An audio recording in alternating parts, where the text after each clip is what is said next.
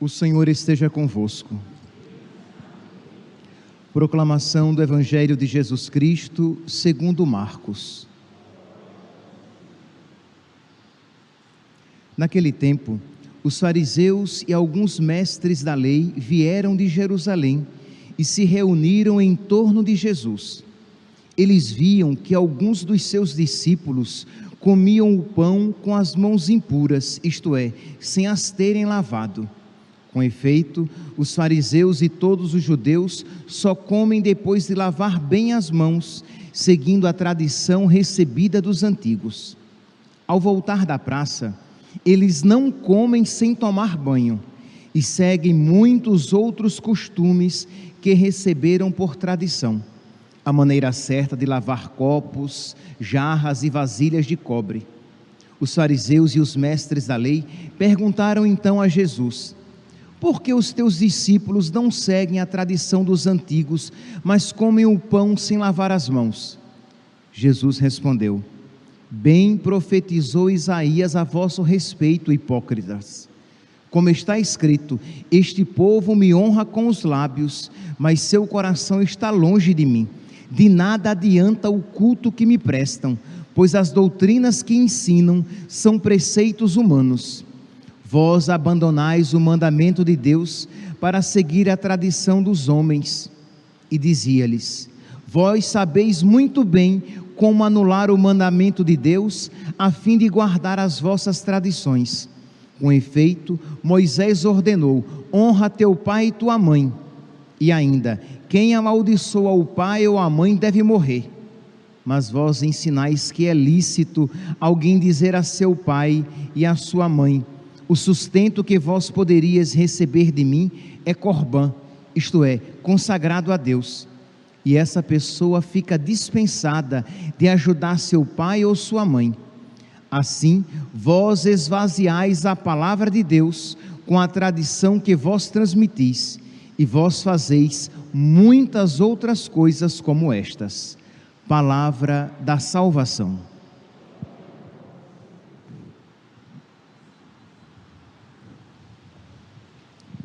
Caríssimos irmãos e irmãs, nós temos hoje a alegria de celebrar a memória de Santa Josefina Baquita. E eu gostaria, meus santos, de, ao meditar a vida desta santa, dar a ocasião para nós reafirmarmos a nossa fé na providência misericordiosa de Deus na nossa vida. Isto é, Deus é providente. O cristão, o cristão católico, ele não crê apenas que Deus é o criador do mundo, mas que Deus continua intervindo no mundo, continua a sua intervenção no mundo. Deus age neste mundo e nessa história. Ele é rei, rei e senhor do universo. Ele tem ali, como nós vemos na imagem de Cristo Rei, ele tem o mundo em suas mãos. Tudo o que acontece tem a sua, o seu querer ou a sua permissão. Nenhum, assim como nenhuma folha cai da árvore sem a permissão de Deus, ou nenhum, cabe, ou nenhum cabelo se torna branco sem que Deus o permita, e para alguns Deus tem permitido bastante. Isto é, assim como o cabelo não se torna branco se não houver a permissão de Deus, e a folha não cai da árvore se assim também a Deus não aprover. Nada acontece neste mundo que não esteja ou no querer ou na permissão de Deus. Então, meus irmãos, isso vai apaziguar os nossos corações.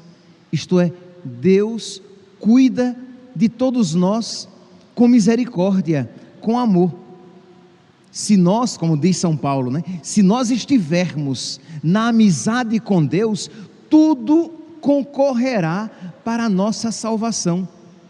Tudo concorre para o bem daqueles que amam a Deus, que estão no amor de Deus. De modo que, meus irmãos, nós podemos dizer que Deus cuida de nós, livrando-nos das tribulações ou livrando-nos nas tribulações, mas Ele sempre está conosco. Repito, ou nos livrando dos problemas, dos males, das provações, ou livrando-nos nelas, permitindo-nos a provação, mas cuidando de nós em meio à provação. E isso nós podemos ver na vida de Santa Josefina Baquita. Baquita, meus santos, este não era o seu nome, tá? Daqui a pouco vocês compreenderão. Aquela menina sudanesa, pagã, animista, que não conhecia Cristo, que não conhecia o verdadeiro Deus, com oito anos de idade, ela foi sequestrada para ser vendida no mercado de escravos. Ela estava brincando com uma coleguinha e este sequestrador a chamou. Ela foi para junto dele, ele a sequestrou e a levou e colocou-a num cômodo escuro, quente, úmido né, e apertado. Isto é, num pequeno cômodo, ela ali presa, uma menina de oito anos de idade. E ela ficou naquele cômodo quente, escuro, apertado e fétido por mais de um mês. E ela diz depois que ela não enlouqueceu por misericórdia de Deus. Meus irmãos, quando uma pessoa é colocada, um adulto, se for colocado num lugar assim, ele com muita facilidade, ele vai enlouquecer. Que imagine você às escuras, num lugar apertado, quente, úmido, jogado à própria sorte, é de enlouquecer, em que ela recebia comida por uma portinha, uma vez ao dia, e ali ela fazia as suas necessidades. Ali ela ficou sem tomar banho. Então você pode imaginar a tentação do desespero e da loucura. Então, depois de passar mais de um mês ali trancafiada, ela foi liberta, ela foi retirada, mas não para a liberdade, mas para ser levada ao mercado negreiro para ser vendida como escrava. Então aqui vocês podem imaginar, meus santos, o terror na alma desta menina quando ela saiu dali. Ela estava, ela não tinha enlouquecido, mas ela estava tão transtornada que ela já não sabia o próprio nome. Por isso que eu falei que o seu nome não é Baquita.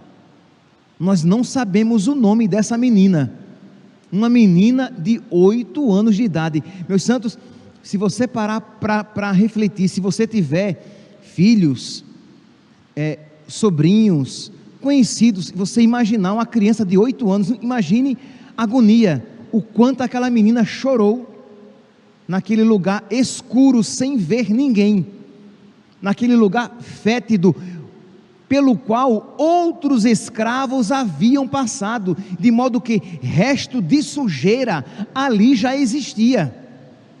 Um lugar podre, terrível. Pois bem, quando lhe perguntaram o nome para que anunciassem o produto na feira, e ela não sabia mais o seu nome, disseram que o nome dela seria Baquita, isto é, felizarda, afortunada, sortuda quem quer comprar a sortuda? Isto é, com uma, uma maneira jocosa, zombeteira de, de falar. Mas Deus, meus santos, que se não nos livra do mal, livra-nos no mal, isto é, em meio às coisas difíceis, Ele nos livra. Aquela palavra que era zombeteira, aquela palavra que era de zombaria, tornou-se uma palavra de verdade. Ela seria afortunada, ela seria uma felizarda. Pois bem, ela foi comprada, meus santos, por um general que a levou para a sua casa e ela diz que ela nunca sofreu tanto como naqueles três anos de sua vida. Ela diz que ela apanhava sem motivo nenhum. Né? Que, quem tomava conta dela era a mãe do general e a esposa. Diz que ela era chicoteada sem motivo nenhum, por raiva, por mau humor daquelas senhoras, ela era posta no tronco e chicoteada. E ela diz que durante os três anos de vi... os três anos que ela passou ali naquele lugar, ela não se lembra de ter passado um dia sem sentir dor pelas suas feridas. Porque quando as suas feridas dos flagelos estavam começando a cicatrizar, ela era de novo chicoteada, que reabria novamente aquelas feridas. Vocês podem aqui imaginar a dor desta menina que, que agora estava em torno dos seus 10, 9, 10, 11 anos, para que ela passou este período. Meus irmãos, repito, não apenas olhemos para a vida de Santa Baquita, mas peçamos a Deus que nos conceda, a nós, peçamos nós, que a nós nos seja concedida a fé verdadeiramente cristã, fé esta que ela ainda não tinha. Lembremos-nos, ela era uma pagã, ela não conhecia o Deus verdadeiro, mas Deus e Nossa Senhora, como ela vai dizer, cuidaram de mim, que Nossa Senhora não permitiu que ela perdesse a sua virgindade. Embora em todo este sofrimento, que ela estava exposta a todo tipo de, de violência, a sua pureza foi resguardada. E ela passou, meus santos, dez anos nesta vida de escravidão, de ser entregue aos maus tratos e às maldades. Até que um dia ela foi vendida a um cônsul italiano, cristão, católico. Ele a tomou. Ah, sim, só uma coisa antes que eu me esqueça. Ela, ela passou mais de um mês deitada numa mesma posição, porque ela tinha sido ferroada como uma marca de pertença de um outro senhor, de um outro patrão seu, mas a ferroaram com tanta brutalidade que ela teve que passar mais de um mês se, se deitando, ficando naquela posição, porque aquela ferroada infeccionou de tão profunda que foi, que que mutilou o seu corpo. É, ela tinha 144 cicatrizes nas suas costas. Já religiosa, né, as, as irmãs podiam contar as cicatrizes que ela trazia nas suas costas.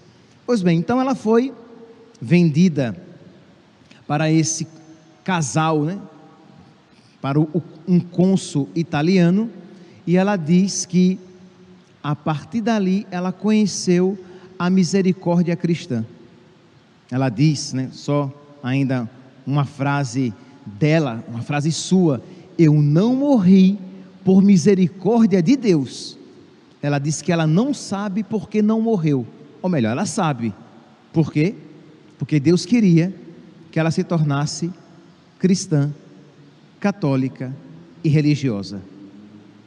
Pois bem, então ela foi vendida a esse cônsul e ela diz que ali ela foi bem tratada, ela não apanhava mais, ela podia comer e podia banhar-se todos os dias.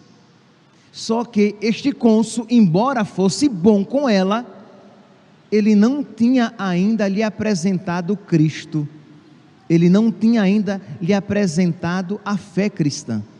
E aqui, meus irmãos, é um ensinamento para nós não basta que nós sejamos bons, Nós precisamos ser bons cristãos, bons católicos. Então você às vezes no seu trabalho, na escola, entre os seus amigos, você é um homem honesto, uma mulher honesta, você é um amigo de verdade, você é uma amiga, você está ali, você ajuda as pessoas. Sim, é verdade, de alguma maneira você está testemunhando a sua fé, mas é necessário também que você fale de Cristo é necessário também que você conduza objetivamente algumas pessoas a Cristo. Porque imagine, este cônsul com a sua esposa eram bons, eles cuidavam dela, ela, ela mesma diz que ela era cuidada, ela comia bem, ela podia dormir, ela tinha um quarto que ela diz muito digno, mais digno do que eu merecia. Isto é, quando ela fala que podia banhar-se todos os dias, isto é, ela era tratada como gente. Mas aquele cônsul não se preocupou em lhe apresentar Cristo, a fé. Então precisamos sair dessa visão naturalista de achar que a finalidade da nossa vida é uma vida tranquila neste mundo. A finalidade da nossa vida é o céu. Então, quando uma pessoa age desta maneira e não se preocupa com a salvação eterna de, de um empregado seu, ele não é movido de verdadeira caridade. Então, se você ali, se você tem uma faxineira, uma cozinheira, um empregado na sua empresa, você precisa, movido por caridade, claro, aqui eu estou falando de alguém movido por caridade, de se preocupar. Isto é, eu quero a salvação dele, eu quero a salvação dela, como eu quero a minha salvação. E se você percebe, se você diante desta homilia, você percebeu que com isso você nunca se preocupou, peça a Deus que coloque no seu coração caridade este não é um objetivo apenas do padre quando prega na missa, querendo ganhar as pessoas para Deus. Sim, é, é também o objetivo dele, mas deve ser o objetivo de todos nós. E não apenas na igreja para o padre, mas sempre em todos os seus contatos, em todas as suas atividades. É. Não apenas o catequista na sala de catequese, mas, repito, na escola, no trabalho, na praça, entre os seus conhecidos, ganhá-los para Deus. Pois bem, então, diz então que este cônsul teve que se mudar do país e a entregou para uma, uma outra família italiana. E aí, esta família, também católica, mas essa família começou a se preocupar com a alma de Baquita. E diz que, que ela foi, ela conheceu, ela ouviu falar de um patrão, sim, porque ela só conhecia essa ideia de patrão, de patrões. E ela tinha conhecido muitos patrões maus, e estes dois, né, o anterior, o cônsul italiano, e este agora, bons patrões. Mas este último lhe falava de um patrão que era o patrão dos patrões, que era o senhor dos senhores, que era o rei dos reis e que a amava muito e que a queria bem e que a queria junto dele. E isso despertou no coração dela um desejo de conhecê-lo e de amá-lo. E ela então foi preparada para ser batizada, crismada e receber a primeira Eucaristia. E diz meus santos, quando foi batizada, foi batizada como Josefina Baquita, e diz que quando ela conheceu Cristo, quando, quando ela conheceu o, o patrão dos patrões, ela gostava de repetir, de que se aquele era o caminho para ela, para ela conhecer o verdadeiro patrão, ela o trilharia novamente. Isto é, se ela tivesse que passar por todas aquelas provações pelas quais ela passou para conhecer Cristo, ela passaria novamente. Percebe aqui, meus santos? E nós, quando às vezes passamos por uma pequena provação, sentimos-nos tentados a perder a fé. E Santa Josefina Baquita diz: se eu tivesse que levar todas aquelas chicotadas de novo, se eu tivesse que ser aprisionada num cômodo apertado, quente, úmido, fétido, em meio às fezes de outras pessoas e das minhas próprias, sem tomar banho, num lugar escuro, quase que enlouquecedor, em que até mesmo esqueci o próprio nome. Por tudo isso eu passaria. Se eu tivesse que novamente viver numa casa em que durante três anos eu cuidava das minhas feridas, porque era quase que todos os dias chicoteada, sem nem saber o motivo pelo qual estava sendo chicoteada, eu iria novamente passar para conhecer aquele que me amou, por mim se entregou e quer que com ele eu esteja por toda a eternidade. O Papa Bento XVI, quando escreveu a encíclica Spe Salve, a esperança que salva, ele tomou a vida de Baquita, de Josefina Baquita, como exemplo. Isto é, ele tem aquela frase, né, que eu já aqui repeti tantas vezes: se a esperança é grande, vale a pena o cansaço do caminho. Isto é, se o que nos é prometido é maravilhoso, vale a pena que nós nos cansemos para alcançá-lo. E se você, meu santinho, disse, mas padre, eu não tenho esta força interior, peça a Deus, peça ao nosso Senhor que aumente no seu coração de tal maneira a fé, que você esteja disposto a passar por todos os vales de lágrimas e por todos os vales escuros pelos quais você tenha que passar para não perder este Senhor, este patrão, este Rei que nos ama e que por nós se sacrificou. Peça a Deus que você então, como homem casado, como mulher casada, como sacerdote, como consagrado, que você esteja disposto a abraçar todas as cruzes que fazem parte da sua vida, da sua vocação, do seu ministério, porque vale a pena sofrer por Cristo Vale a pena sofrer para com Ele se encontrar. Vale a pena passar por tudo que tivermos que passar para alcançar a vida eterna, para que com Ele estejamos por toda a eternidade, na felicidade perfeita. Foi isto que Santa Josefina Baquita descobriu, e quando ela descobriu, ela olhou para trás e disse: valeu a pena. Isto é, aquela mulher que tinha tudo para ser uma amargurada, se tornou cheia de alegria, porque disse: Foi muito barato, foi muito barato o preço que eu tive que pagar para me encontrar com um rei que por mim tudo aquilo também sofreu. Ele também foi chicoteado, ele também foi preso, ele também foi humilhado, ele também foi vendido por 40 moedas de prata. E ele foi vendido por mim por amor a mim. Então nós precisamos, meus santos, aprender a amar Jesus Cristo crucificado, para que isso dê sentido à nossa vida novamente, senão nós nos tornaremos, se continuarmos cristãos, cristãos amargurados e às vezes até tentados a perder a própria fé. Então, o Papa, o Papa Bento XVI, ele escreve, eu fiz questão aqui de trazer as suas palavras e com elas terminar a homilia de hoje. Ele diz assim: que Baquita só tinha conhecido patrões que a desprezavam e maltratavam, ou, na melhor das hipóteses, a, a consideravam uma escrava útil.